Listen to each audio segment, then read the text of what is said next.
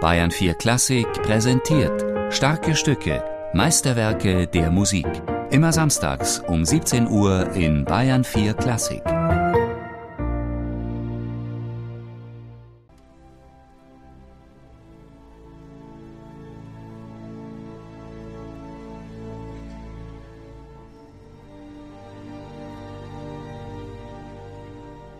He hath given me rest by his sorrow and life by his death.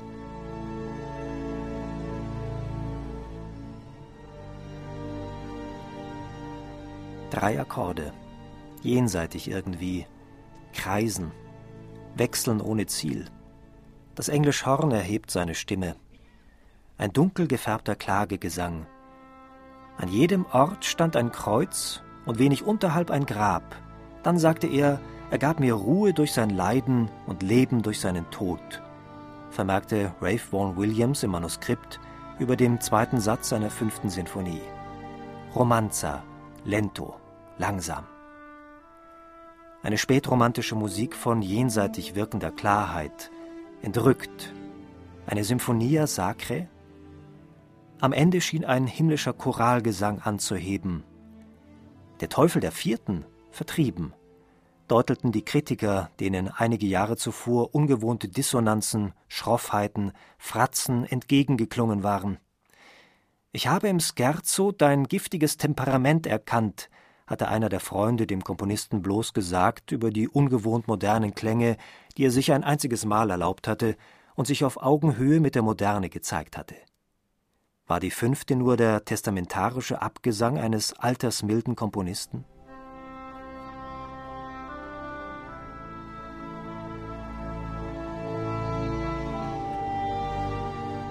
Eine Musik, komponiert gegen die Zeit. Uraufgeführt 1943 in der Royal Albert Hall in London. Nichts zu hören war da in der Musik von den Schrecken des Krieges, den Bombennächten, in denen auch der Komponist schlaflos neben gepackten Koffern saß, um bei Sirenenalarm in den Luftschutzbunker hinabzusteigen.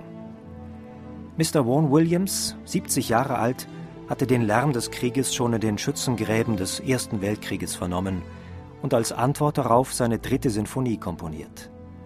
Pastoral Symphony, ein heiteres Idyll des englischen Landlebens. Ein trügerischer Titel. Es war eine Trauerklage auf eine verlorene Generation gewesen. Und nun abermals im Krieg schrieb er eine Kirchensinfonie ohne Kirche, während Europa in Schutt und Asche fiel. In Deutschland sehr unterschätzt in England oft gespielt, in Amerika auch sehr populär. Er ist sehr, sehr englisch. Sir Roger Norrington. Es war ganz wichtig für Vaughan Williams, englisch zu sein.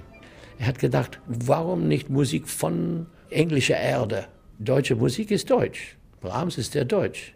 Mahler ist der äh, österreichisch. Sein Lehrer Maurice Ravel ist der französisch. Also, also warum nicht ein sehr englisch Komponist. Also er hat 400 oder 500 Volkslied gesammelt von Sängern in English Pubs, die ganz auf dem Land. Und warum nicht Musik? Wieso? Vom Land. Weil er so englisch ist, er ist ein bisschen, hm, was ist das?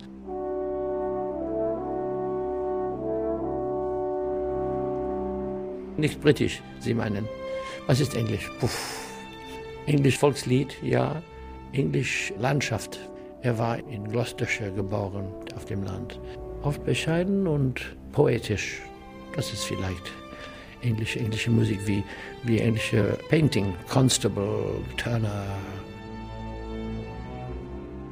Wir Schüler von Perry haben, wenn wir klug waren, von Perry das große Erbe der englischen Chormusik übernommen, das Tallis an Bird, Bird an Gibbons, Gibbons an Purcell, Purcell an Betsy Hill und Green und sie wiederum durch die Wesleys an Perry weitergaben. Er gab die Fackel an uns weiter, und es ist unsere Pflicht, sie am Leuchten zu halten. Ray Vaughan Williams sah sich in einer langen Tradition der englischen Musik. Der Sohn eines englischen Pfarrers hatte in Cambridge studiert und in Berlin bei Max Bruch. The English Hymnal war 1906 erschienen. Eine Sammlung von englischen Chorälen, Die Idee einer National Music sollte der Volksliedsammler Vaughan Williams Zeit seines Lebens verfolgen. Als Schüler von Maurice Ravel in Paris holte er sich noch ein wenig französischen Schliff und entdeckte das Experimentieren mit leuchtenden Klangfarben. Und blieb doch durch und durch englisch. Als Dirigent des Londoner Bachchores beschäftigte er sich seit den 20er Jahren mit historischer Musik. Schien da also auf seltsam versöhnliche Weise ein Nachhall auf das Erbe auch deutscher Musik in dieser Sinfonie in D-Dur zu tönen? Bach und Brahms, Preludio und Chaconne, programmatische Titel fast. Ja, es ist viel mehr als Preludio. Es ist auch natürlich ein erster Satz. Es ist nicht äh, Programmmusik. Es ist unruhig, sehr, sehr unruhig. Und auch schön. Zweiter Satz, Diabolik. Ein bisschen wie die zweite Satz in Beethovens Neunte. Kind of a very strange stuff. Very, very böse. Böse. Wie Beethoven Neunte. Böse, sehr böse. Humor. Ja, im zweiten Satz. Ein bisschen Jazz. Jazz interessiert Vaughan Williams. Das war die Jazz Age, die 1930 und 40. Der hat Film und, äh, und Jazz gehört in seinem Leben. Vaughan Williams war sehr spirituell. Komischerweise, er war nie in Kirche. Ein bisschen wie Beethoven zum Beispiel. Er war sehr spirituell und nie in Kirche. Es gefällt Vaughan Williams die Idee von einer Kirche und einer Gemeinschaft. Und es war sehr idealistisch, sehr gegen Pomp and Circumstance. Er hat nicht ein, ein Edelschaft genommen. Er hat gesagt, nein, nein, Mr. Vaughan Williams ist gut genug.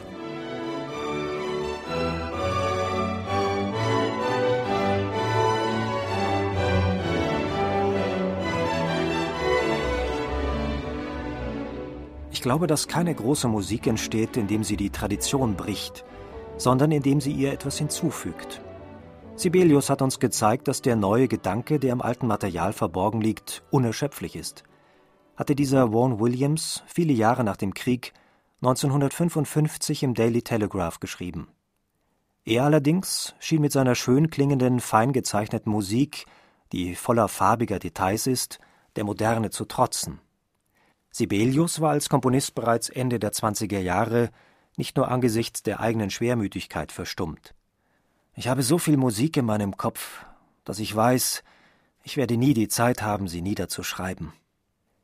Williams hinterließ neun Sinfonien. Er suchte weiterhin das Neue im Alten, wie auch in der fünften Sinfonie schon, die er Jean Sibelius gewidmet hatte. Am Ende die Idee einer groß angelegten Passacaglia über einer unruhig kreisenden Bassmelodie. Eine Melodie der Geigen, schlicht, erhaben, aufsteigend. Ein himmlischer Reigen, ein endlos ausgesungener Choral, ohne Worte. Erklingt da die Vision des allumfassenden Friedens in Zeiten des Krieges? D-Dur, nicht triumphal, verhalten. Eine Musik, auf der Schatten lagen, der neue Gedanke im alten Material.